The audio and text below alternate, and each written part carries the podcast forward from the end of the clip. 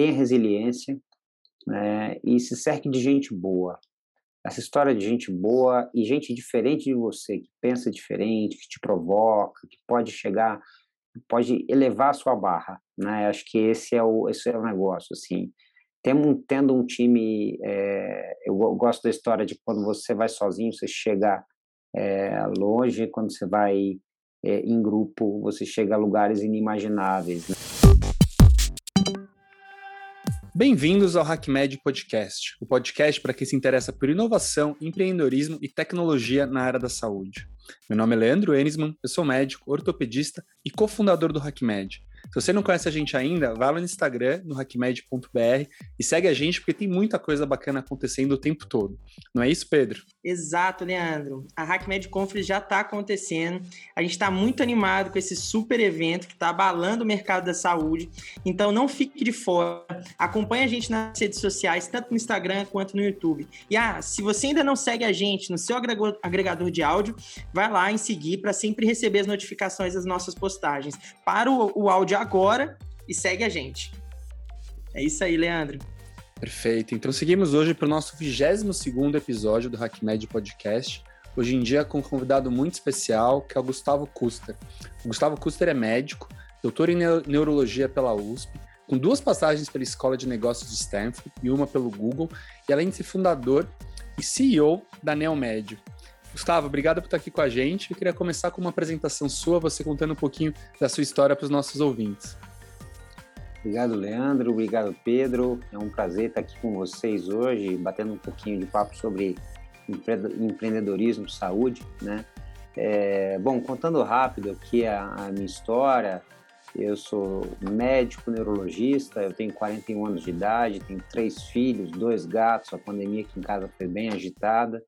É, eu sou formado em Vitória, no Espírito Santo, vim para São Paulo há 18 anos fazer residência de clínica médica, depois neurologia, e fui para a Alemanha. Na minha volta, eu, eu fui contratado no Einstein lá, eu me envolvi no protocolo de AVC, onde a gente tem alguns tempos específicos né, de tratamento é, de, da, da, do paciente. Lá eu conheci o Leandro, o Leandro era plantonista comigo no, no pronto-socorro do Einstein lá muitos anos atrás, e eu trabalhei lá até 2012, quando a AMIL me contratou para tocar e para estruturar toda a área de neurologia no Hospital Paulistano, desde o pronto-socorro, enfermaria, UTI e tal.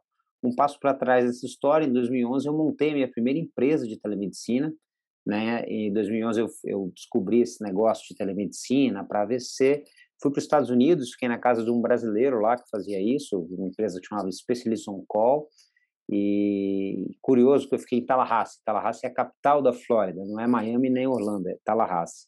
Então fiquei lá hospedado um tempo, aprendi, voltei, montei a empresa e tive o primeiro cliente. Meu primeiro cliente foi em Manaus, Hospital 28 de Agosto em Manaus, e deu tudo errado, Leandro. Tudo que você imaginar deu errado. A, a banda mínima que eu exigia são 256K de internet, né, que naquela época. Uma tomografia tem 220 mega, então você imagina quanto tempo demorava para passar é, essa tomografia. Né? Então, financials, tecnologia, eu consegui errar em todos os coisas e a gente quebrou é, rapidamente, em seis meses a gente quebrou. Foi legal que eu tinha acabado de casar, comprar apartamento quebrar uma empresa, tudo ao mesmo tempo. Receita do sucesso.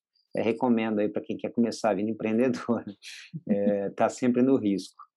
E a gente, e aí em 2012 a Amil me contratou, lá na Amil, então eu, eu desenvolvi toda a rede de AVC lá, e aí eles tinham uma oportunidade legal de telemedicina, né, porque os hospitais não eram conectados, eu já sabia fazer da minha empresa, só que eles tinham mais dinheiro, eu comecei a criar uma rede né, de, de telemedicina dentro da Amil, isso hoje eles chamam de intraempreendedorismo, né, se empreende dentro de uma empresa, que também tem muito valor, a gente só fala do empreendedorismo externo, que é isso que a gente faz hoje, mas o intraempreendedorismo tem um valor gigante, é, e, e, esse programa ele se mostrou um programa bem interessante. A gente comparou depois 1.400 pacientes no programa versus 100 estar no programa. A gente conseguiu reduzir mortalidade, tempo de internação, é, readmissões com NNT de 17 para readmissões e custo para o sistema. Então, a gente conseguiu provar isso e expandir aí de forma rápida. Em 2014, Leandro, eu, eu ganhei um chefe lá, o Edson Bueno, é, que falecido, contratou um chefe que chama Fernando Vinuela, que era o ex-professor da UCLA, para ser o meu chefe aqui no Brasil. Ele veio para cá. Falou, cara, qual que é o seu sonho grande, né, no fim de 2014? Onde você quer chegar? Eu falei, olha, eu quero espalhar essa telemedicina para o Brasil inteiro, mas a mim não tem interesse. Tem interesse em servir os próprios hospitais. E ele falou, olha, o que você precisa? De tecnologia. Tem uns japoneses que, que fizeram essa tecnologia, que foram meus fellows, ele falou, né? Lá na, na UCLA, você quer conhecê-los? Olha, eu quero, quero conhecer essa turma, sim.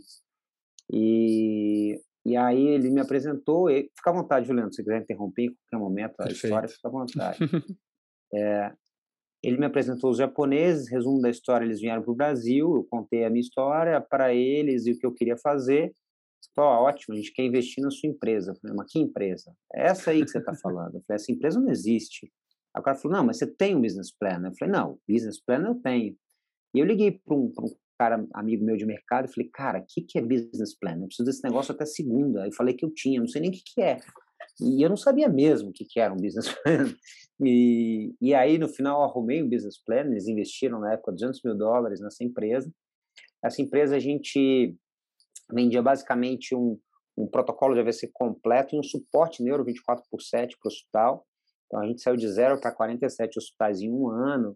Foi uma época que eu viajava cada seis meses para o Japão, né, para Tóquio, onde era a sede da empresa. E, e, no final de dois anos eles acabaram adquirindo essa minha empresa, né? E eu virei sócio da holding internacional e fui para o conselho dessa empresa. Eu ajudei a estruturar as operações no é, Alemanha, em Dubai, em Ruanda, nos Estados Unidos. Nossa, e o Brasil ainda é hoje a segunda maior a segunda maior operação. Eu brinco que isso foi meu MBA é, de né, uma, um MBA da vida real, né? Foram muitos anos ali aprendendo, ouvindo sobre estruturação de negócio, saúde, de tech, em tudo quanto é lugar do mundo, né? É, tinha uma baita oportunidade aí de aprendizado nesses Bacana. anos que eu fiquei lá. E, e aí o que aconteceu, Leandro, que indo né, vender essa tecnologia tal, eu fui para a Apvida, que é um, uma seguradora de saúde grande do Nordeste, e na época eles eram bem menores, e falou: Olha, eu tenho essa solução e tal, e ninguém se interessou. Falei, cara, a gente não tem interesse, mas você é neurologista? Eu falei: sou. Você lauda exames? Eu falei: pô, não laudo, né? Respeita a minha história, mas quanto você paga? O cara falou X. Aí eu liguei para um amigo da Escola Paulista que, que fazia pós-graduação nesse negócio. Falei, cara, quanto você cobra? O cara falou Y. Falei, ah, então eu faço. Joga para mim que eu faço. E ali começa X era maior que Y? Nem sempre. X é maior que Y. Às vezes não, às vezes não era, mas em geral era, né? Em geral era. E aí eu comecei, né? A Neomed ela surge então da Apvida mandando os gráficos para o meu e-mail, eu mandando para o médico, o médico laudava, voltava para mim, eu transformava em PDF e voltava para lá, eram 30 exames por mês, uma coisa pequena, de eletroencefalograma, né? É, então, coisa pouca, só que eles começaram a expandir muito rápido, esse negócio começou a crescer. E aí eu evolui tecnologicamente também, né? E, e saí do meu hotmail.com e criei uma conta no Dropbox. Para quem não conhece, o Dropbox é tecnologia muito moderna, né? E, e, e nesse Dropbox ali acontecia a passagem das coisas e tal. Como a gente entregava é, muito direitinho e tal, com planilha, tudo, eles falaram, cara, a gente precisa de uma ajuda na cardiologia, e aí eu comecei a ajudar eles em achar médico para fazer os laudos de cardiologia, né, cardiograma, MAP, Holter, e esse negócio começou a crescer.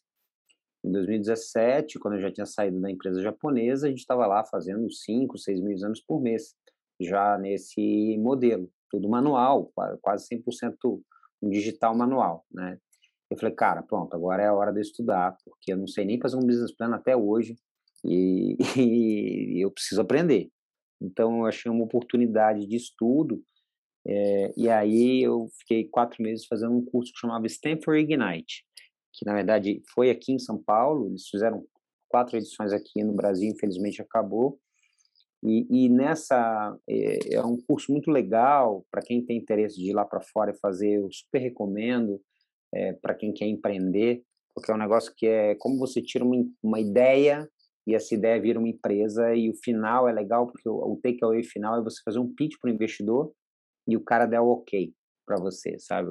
Legal. Ah, vou investir na sua empresa. Ela não existe a empresa, é fake, mas assim, são investidores reais, são mentores reais, são caras. Bom, mas você já tinha conseguido investimento para uma empresa que também não existia, né? Então você já tinha que também não existia, nisso. é, é, exato, é, é, exato. É.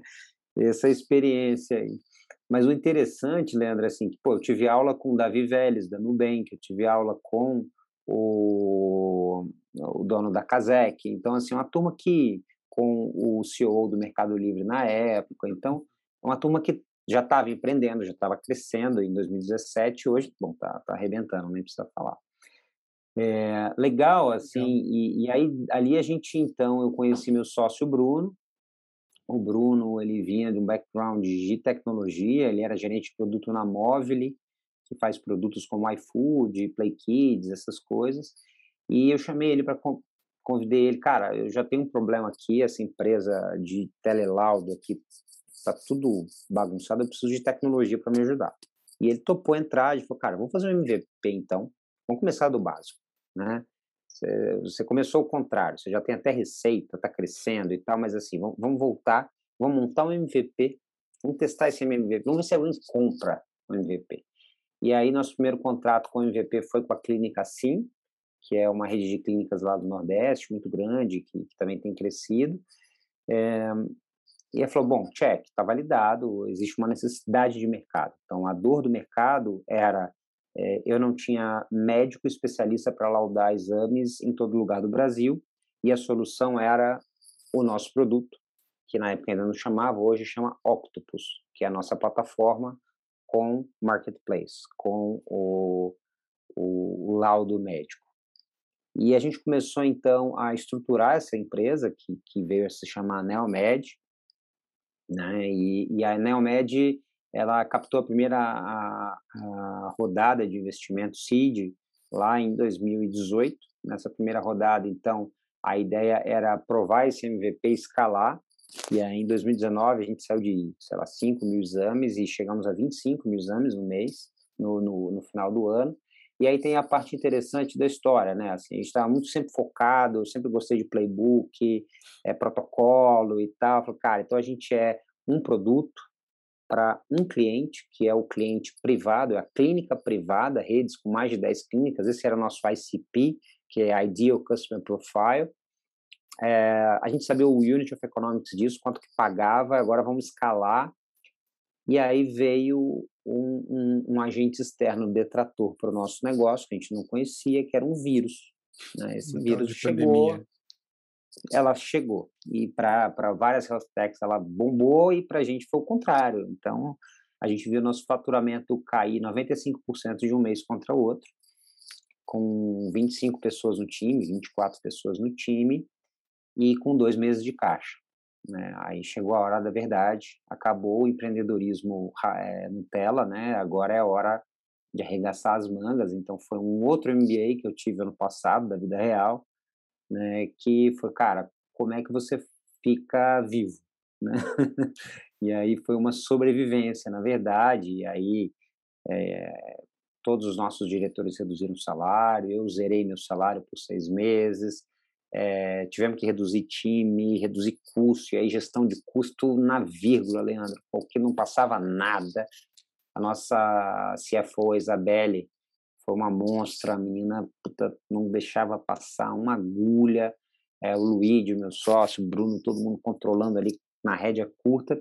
E a gente falou: tá bom, a gente tinha acabado de entrar no Google, tinha hum, acabado de ser aprovado no Google e estava quebrando. Isso é legal, né? Pô, passamos o Google, legal, legal, estamos quebrando, cara. Vamos quebrar, ferrou, né? o que a gente vai fazer agora? A gente falou, cara, vamos aproveitar o Google e vamos mudar os primeiros passos da inteligência artificial. Eles têm uma baixa estrutura. E lá a gente aprendeu também a metodologia de OKRs, né? Que é Objective Key Results. Como é que você. Então, é, falou, cara, quais são os nossos OKRs, então? Então, a primeira era chegar no break-even, era a empresa parar de pé. E startup break-even é um negócio que não combina muito, né? Toda startup ela queima caixa, por, por definição, né? Esse é o mote principal da captação de dinheiro, de tudo. Então, a gente aí, bom, esse era uma, a segunda era vamos desenvolver parte da inteligência artificial e a terceira e mais ousada, vamos internacionalizar. Isso foi loucura. Vamos internacionalizar no meio quase quebrando e a gente conseguiu.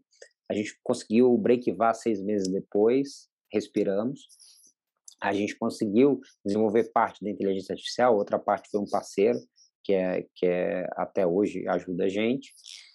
E a gente conseguiu começar uma operação no Chile, né, que está começando pequenininha, a gente dá pouco foco hoje para o internacional ainda, mas, mas hoje a Neomed é uma empresa internacional. E a gente falou, cara, qual que é o, mas qual que é o objetivo da Neomed, né? Ser a maior laudadora do mundo? Isso, isso não faz sentido, né? É, e aí a gente começou a entender que a gente precisava se aproximar mais do paciente. A missão da Neomed principal é reduzir a distância entre o que o paciente está sentindo e o tratamento que ele vai receber. Então a gente precisava chegar nisso de verdade, né, no nosso propósito. E a gente começou a entender, cara, o eletrocardiograma que a gente faz, ele serve para quê? Para dar diagnóstico de infarto no pronto-socorro, dor torácica. Falou, beleza, então um passo para trás, a gente vai fazer o seguinte: a gente monta a plataforma com inteligência artificial, inteligência artificial tria eletro normal de anormal. Se o eletro tiver anormal, a gente tem 5 minutos é, para laudar. Se tiver normal, a gente tem 15 minutos. Então, na verdade, a gente usou inteligência artificial com alta sensibilidade, baixa especificidade, para triar a normalidade. Então, era um grande triador de eletro. É isso. Eu não queria substituir o médico, eu não acho que, eu não quero entrar nessa discussão aqui. Ah, vai substituir, não vai substituir? Ah, cara, isso é papo de boteco, né, Leandro? Isso vai longe aqui. Então, assim, cara, para que, que a gente pode usar esse negócio de forma objetiva? Para triar. Beleza, vamos triar. E a gente apresentou esse produto para uma farmacêutica que se chama Beringer. A Beringer, então, achou realmente interessante e ela subsidia o uso da plataforma em alguns hospitais públicos. Então, talvez o maior hospital que vocês conheçam seja um hospital público, servidor público estadual. A gente tem é, mais nove hospitais públicos, então são dez hospitais públicos, com impacto direto né, na vida do doente. Por incrível que pareça, Leandro e Pedro, tem muito médico clínico de pronto-socorro que não sabe ler um eletro adequadamente, né, ou por formação, ou por falta de experiência. Então a gente ajuda esse cara de falar, é um infarto, não é um infarto, e aí a, a, ideia é que isso já sai depois com uma sugestão de conduta, né? E aí a gente criou um produto. E, e esse produto ele começa aí já então a decolar. A ideia é que a gente tenha até o fim do ano 21 hospitais usando essa plataforma, entre públicos e privados. Que bacana. Então, essa foi uma saída, né? Eles chamam em startup de pivô, né? Deu uma pivotada, né? E outra coisa foi assim, um, um exame que a gente fazia o mapa que é um exame que, que dá diagnóstico de pressão alta. E onde que está o hipertenso? Né? O hipertenso não está na clínica, né? O hipertenso, ele está comprando remédio na farmácia. E a gente firmou uma parceria muito legal com a Raia no passado, colocando aparelhos de mapa nas farmácias, né, para fazer, para dar escala, né, então como canal. E a gente começou a se provocar assim, Leandro, pô, cara, mas que, que acontece depois? Se vier um hipertenso grave, para onde esse cara vai? É, sinal de pânico, e aí, né? Então, a gente deu também, de novo, um passo para trás, Pedro, e aí já é, a gente desenhou uma jornada em que a primeira coisa é o médico saber dar o diagnóstico de hipertensão e qual é a classe de medicação que vai usar, né, através das diretrizes da Sociedade Brasileira de Cardiologia, seguindo as diretrizes, que são, foram publicadas há seis meses mais ou menos que é são, não são simples de ser seguidas, são 161 variáveis que você pode ter ali no meio do caminho. Então, a gente montou um algoritmo, não de inteligência artificial, um algoritmo baseado, dicotômico, é, para definir qual tipo, melhor tipo de remédio que está. E a gente está criando agora um aplicativo para o paciente. Fala, cara, você agora é, da Neomed, então quais são as variáveis que você tem que controlar para melhorar a sua pressão? É tomar remédio, fazer dieta, é é, comer melhor, é, é, ter uma saúde mental adequada. Então, a gente está entrando muito mais na jornada desse paciente Legal. com o Digital Therapeutics, né?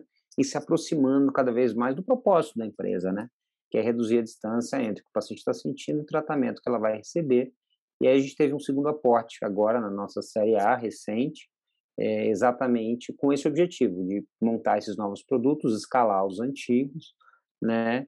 E a gente está montando um time é, incrível, né, de, de gente, acho que isso é um outro ponto de aprendizado, a gente precisa de gente boa, e a gente tem encontrado muita gente boa, né, e, e, diferente da gente, né? Que legal. Então, a primeira dica é, se você é um médico que quer montar uma startup, não chama outro médico. é, ou até chama um, mas não, não, constrói um time de médicos, né?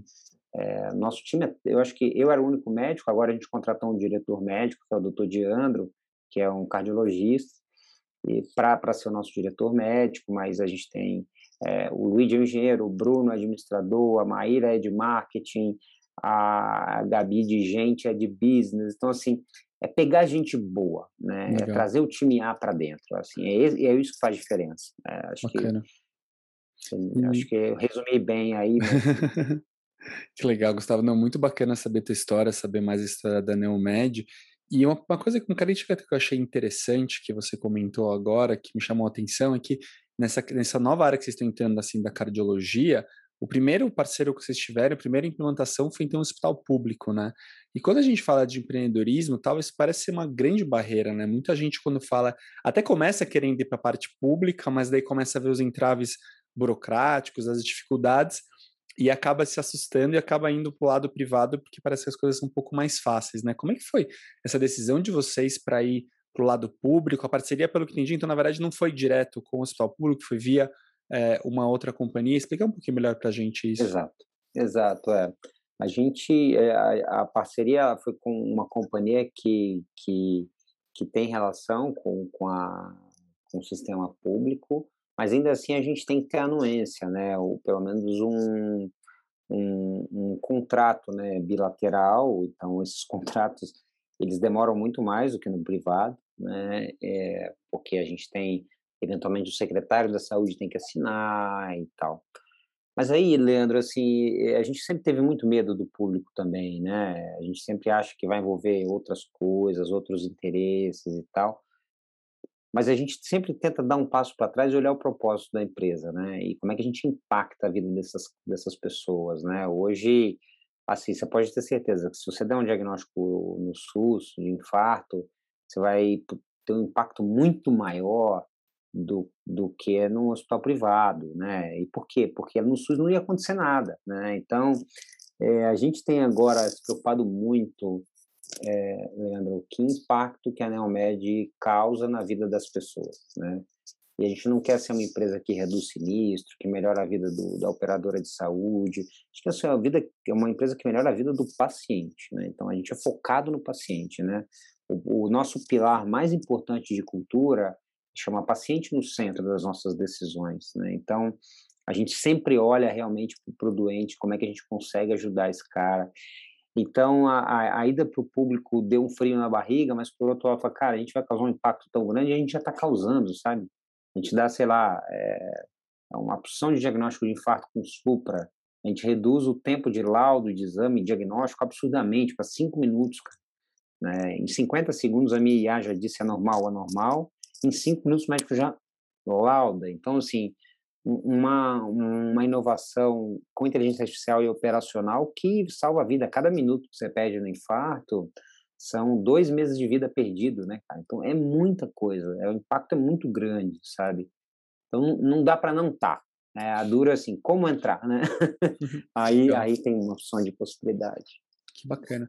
E um aspecto que eu queria puxar agora também é um lado um pouco mais essa questão da gestão, da, da vida de CEO, assim, né? Por exemplo, a gente viu que, eu achei muito legal que a Neomed foi considerada uma das seis, 100 startups mais promissoras do país, né? Pela pequenas empresas, grandes negócios, então uma, uma baita validação aí, vocês rodando rodada de investimento agora, então eu sempre ouço falar muito do, dos fundadores, CEOs que a gente conversa, que assim, CEO tem aquele lado meio glamuroso, mas todo mundo não vê os tombos que a gente toma, né? E tem um lado também assim, acho que isso com certeza é uma validação do sucesso da empresa, mas também veio uma pressão, é mais gente envolvida, né? Como é que tem sido lidar com essa questão dos, dos investidores, lidar com a pressão, escalar, né? Que é a palavra que a gente mais ouve falar, né? Quando começa a ter aporte, as pessoas querem ter escalabilidade, né? Como é que tem sido isso daí para você é, na tua vida de CEO da empresa? É, eu acho que assim, a primeira coisa é definir, aí se eu pudesse dar um recado, assim, o que, que um CEO faz, né? Eu sempre pergunto no meu onboarding para todo mundo que entra, o que, que você acha que eu faço aqui na empresa? Todo mundo, você faz tudo. Mas você tá louco, se eu fizesse tudo, eu não dava conta de viver. Eu tenho três filhos, né? Eu não posso fazer tudo. É, vocês estão aqui para me ajudar a fazer tudo, né? Então, assim, o CEO, basicamente, na minha cabeça, e é o que eu falo e prego, assim, tem três funções. É, cuidar das pessoas, que é a primeira. Então, cuidar que entre só gente boa, entrevisto todo mundo que entra na empresa.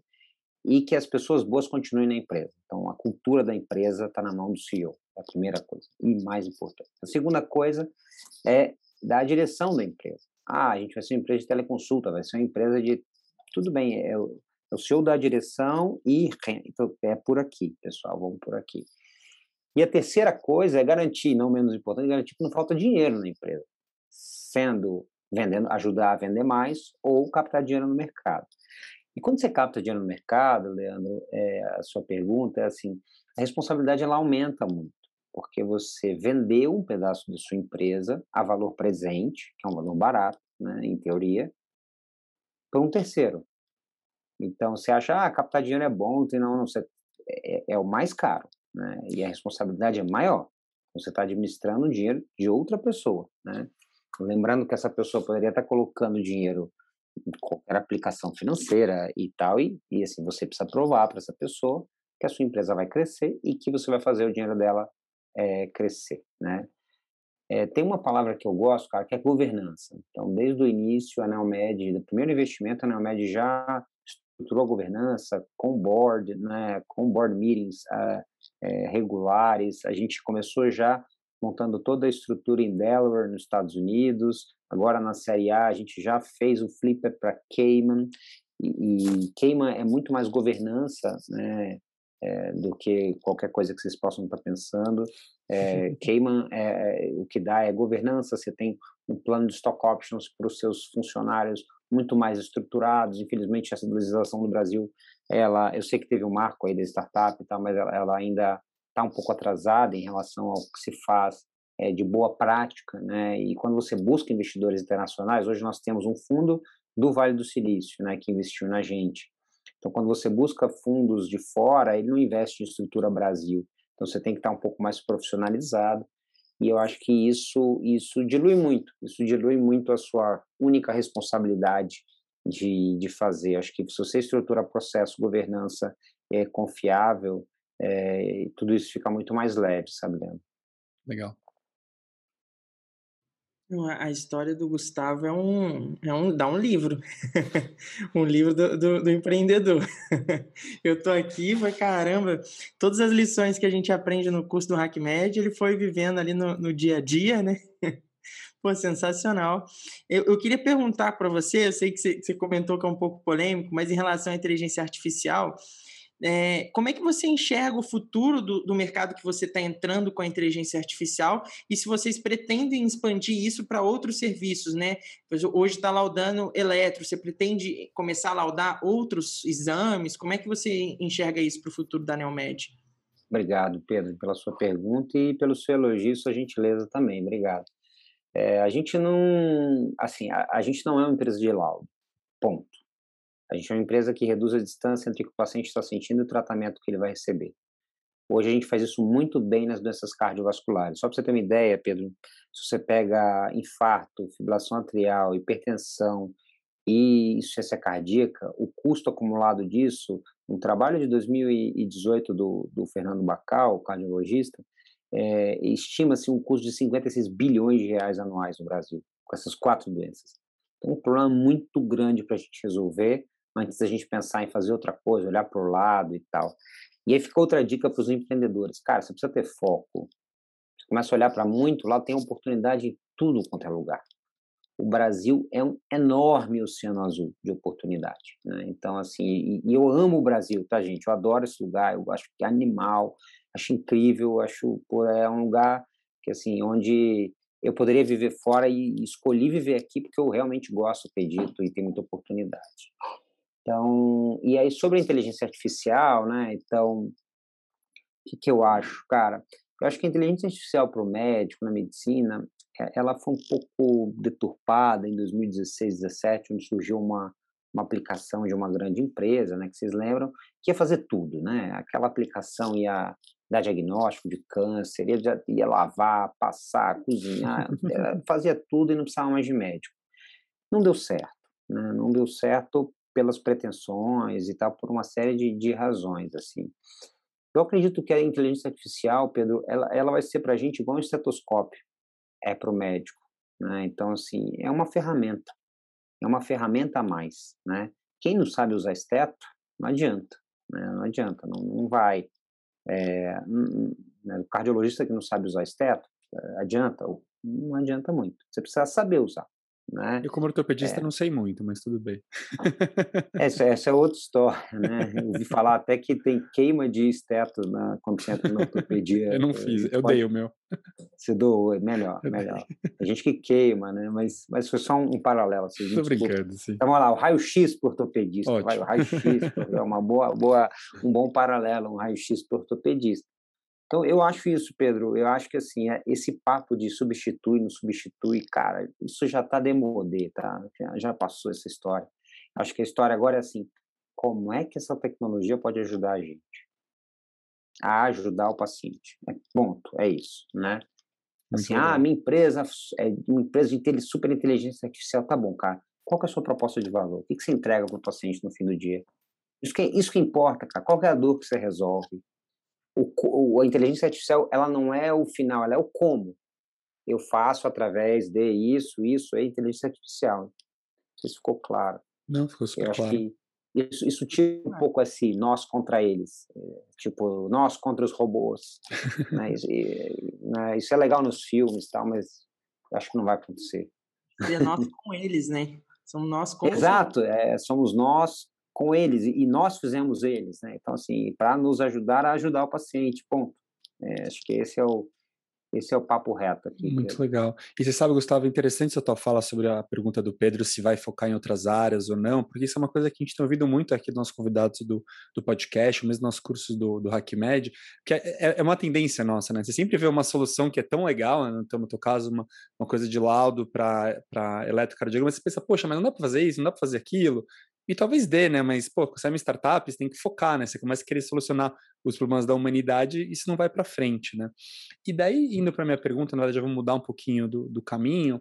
Uh, nosso público aqui tem muita gente que está começando do mundo do empreendedorismo, tantas vezes alunos de medicina como o próprio Pedro, ou pessoas já formadas estão começando a olhar para o mundo do empreendedorismo. Eu achei interessante na tua história que você mesmo aqui, obrigado por compartilhar, é, no começo não sabia nem muito onde estava entrando, né? Então, poxa, falaram de business plan, você nem sabia o que, que era, Uh, depois você foi ver que estava rodando já uma startup sem ter tido um MVP. E daí teve um momento que você foi lá e parou e falou: não, eu preciso realmente estudar e, e ter mais uma base disso daqui. Olhando a tua história para trás agora e pensando um conselho para alguém que está começando nesse mundo, como equilibrar isso? Você acha que a pessoa, não, eu quero ir para esse mundo, vou parar, vou estudar? Você acha que essa pessoa, não, tem que ter um pouquinho de experiência para depois estudar? Você acha que teu caminho foi o caminho certo, você faria ele igual de novo? O que, que você fala para alguém mais novo que está ouvindo a gente? Obrigado, Leandro. Eu reflito muito sobre isso, sabe, assim, mas eu acho que o básico, o básico, básico, assim, é se você quer empreender em alguma área de medicina, ou de enfermagem, ou de físico, de fono, que seja, seja um bom profissional antes, né? Seja um bom profissional antes, né? Acho que assim, esse é o básico. Você é um baita ortopedista, Leandro, cara, você vai conhecer muito bem as dores da sua especialidade, do seu paciente e tal. Então, assim, esse é, o, é, o, é esse é um básico, assim, do, disso, assim, seja um baita profissional. E depois se prepare, né? Acho que se prepare para o que vem pela frente. É muito duro o que vem pela frente, né? Não tem nada, é, não tem nada fácil o que vem pela frente. Acho que hoje, hoje, a gente tem possibilidade de estudar que a gente não tinha cinco anos atrás. Vocês produzem conteúdo ótimo, né? A gente tem a Endeavor, que apoia empreendedores, que, que faz isso. A gente foi acelerado pela Endeavor em 2019, em 2020, perdão, é, e realmente uma, é um nível de conexão muito legal. Você consegue conversar com empreendedores que deram super bem e que não se deram bem, né? Porque lembrando que, que a maioria não se dá bem, gente. Isso, isso é, é, a realidade. A gente só pega quem se deu bem e usa como, ah, eu quero ser o Elon Musk, cara. Pera lá, né? É, então, acho que acho que a gente tem muita possibilidade de estudar hoje. Acho que uma boa escola de negócios também ajuda, né, Leandro? Eu fui duas vezes para Stanford, né? É, então, eu, na verdade, fui três vezes. Uma, uma eu não conto que eu fui fazer um curso demo de um dos nossos advisors, que é professor lá, o Jonathan Levar. Por coincidência, Leandro, ele é argentino e judeu. Ele morou e ele trouxe uma turma do do Exército de Missão Especial lá de Israel, como é que chama? Mossad. Mossad, isso, a turma do Mossad, para dar um curso de estratégia para gente, assim, Legal. uma turma super pequena. Então foi, foi bem legal também, é uma outra história, né? Os exemplos era tudo, ah, tem uma, uma ovelha no deserto, o que, que você faz? Fala, puta, não sei, nunca vi um deserto. mas, mas, foi bem legal também. Eu acho que, assim, se preparar é, é fundamental, né? E se preparar tanto academicamente, leitura, conversar com outros empreendedores, não ter ideia fixa e ser e, e, receber feedback bem, sabe? Assim, ser coachable, que eles dizem, né? Então, assim, receber um feedback duro ou não e conseguir absorver e tirar o melhor daquilo, né? Acho que a gente, tanto no processo de fundraising quanto no processo de cliente, a gente toma muita porrada. Você imagina o que é? Eu tinha acabado o doutorado na USP, na USP, acho que, não sei se vocês sabem, mas você vai para uma uma roupa toda de babadinho, bonitinha, e, pô, você, você é um baita auditório, o Leandro conhece muito bem, você se sente o cara e no dia seguinte eu fui pegar um avião e vender é, tecnologia no, no, interior e tomei portada na cara. E tá tudo bem, acho que acho que tem que estar tá preparado, tem que estar tá preparado para essa situação e ficar bem com isso, né, e ficar bem com que legal. Também faz parte muito do dia a dia do empreendedor tomar um monte de não, né? Faz parte. Quem acha que vai tomar só sim vai se frustrar bastante, né? Muito. Com certeza.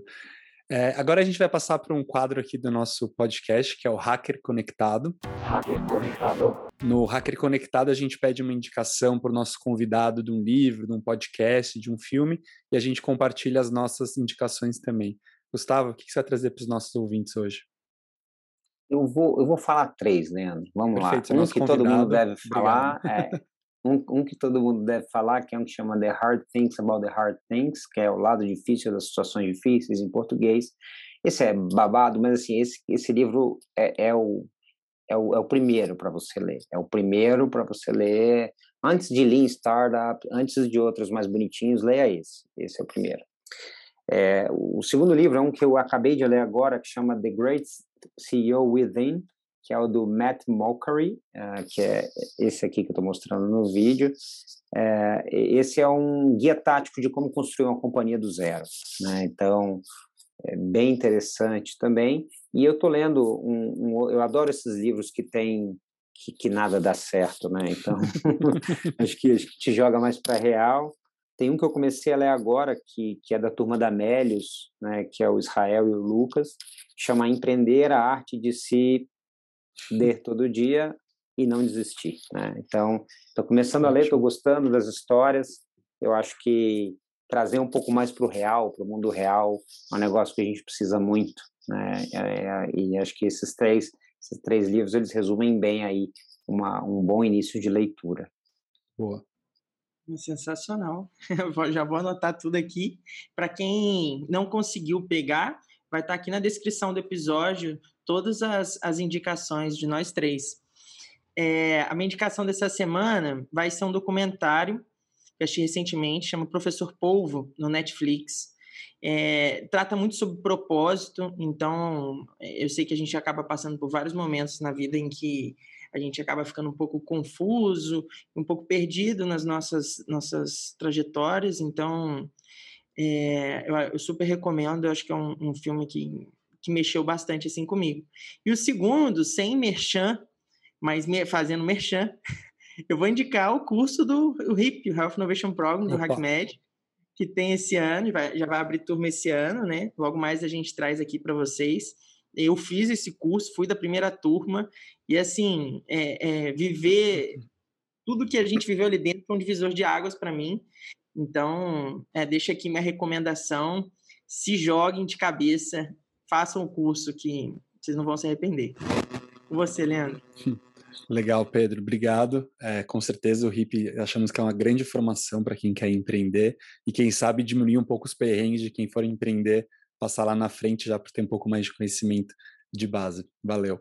É, a minha indicação de hoje é um livro que honestamente eu não terminei, mas estou gostando muito, que chama Change, How to Make Big Things Happen, e o autor chama Damon Centola. Ele é muito legal que ele conta da, das transformações e como os movimentos sociais acontecem, hoje em dia sobre, muito sobre a ótica é, das mídias sociais tal, então ele explica que muito do que a gente chama de viral, na verdade não é tão viral assim, tem outro compartimento por clusters de, de, de, de, dispersão. Ele também fala que os influenciadores digitais não são tão influenciadores assim, que na verdade eles pegam movimentos que já estão existindo, ninguém, nem o influenciador vai se arriscar a, a, a defender uma tese que ninguém acredita muito. Eu tenho achado bastante interessante esse livro e recomendo para vocês a leitura. Gustavo, super obrigado pelo papo, foi super interessante, um grande aprendizado para a gente aqui como apresentadores, para mim e para o Pedro, e com certeza mim, também para os nossos ouvintes. Eu vou abrir aqui para você o microfone para você fazer suas considerações finais, quer deixar contato seu, contato da, da Neomed, fica à vontade. Bom, obrigado, Pedro, Leandro, novamente pelo convite. Vocês conseguem achar a Neomed na neomed.com.br, nosso site. É, mas o mais, acho que de consideração final e, e de dica para quem está empreendendo ou vai empreender, é assim, tenha resiliência né, e se cerque de gente boa. Essa história de gente boa e gente diferente de você, que pensa diferente, que te provoca, que pode chegar, pode elevar a sua barra, né? Acho que esse é o esse é o negócio, assim tendo, tendo um time, é, eu gosto da história de quando você vai sozinho, você chega é, longe, quando você vai é, em grupo, você chega a lugares inimagináveis, né? Então, assim, a Neomed, ela vive isso, a gente tem um time fantástico, eu tenho certeza que a gente vai chegar num lugar onde eu nunca tinha imaginado antes, né? Então, se cerque de gente boa, tem resiliência e vai em frente. Que legal, muito bacana. Obrigado aí pela mensagem, parabéns pela trajetória. É, e com certeza a gente vai se ver aqui mais vezes aqui no HackMed, seja no podcast, seja nos nossos eventos, é, as portas estão abertas.